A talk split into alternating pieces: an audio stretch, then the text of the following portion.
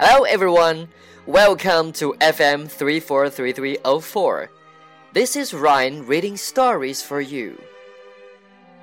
Big hair. Dorothy had very curly hair. She hated it. It's too big.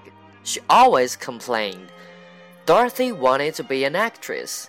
All the actresses she knew had straight hair. It always looked perfect and smooth. Every morning, Dorothy was up at 5 o'clock a.m.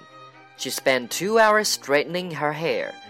One morning, Dorothy had a big acting audition. She was running very late. There was no time to straighten her hair. I'm never going to get a job with this hair, she thought. She was wrong. As soon as the director saw Dorothy, she was hired. Your hair stands out so much, he said.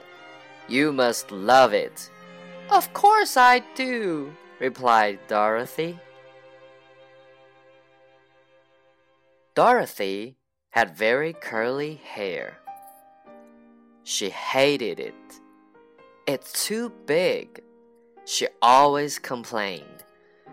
Dorothy wanted to be an actress.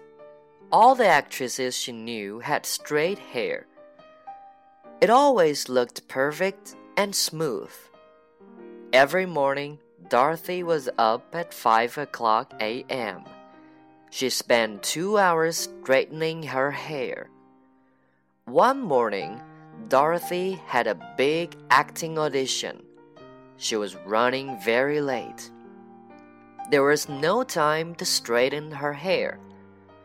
I'm never going to get the job with this hair, she thought. She was wrong. As soon as the director saw Dorothy, she was hired.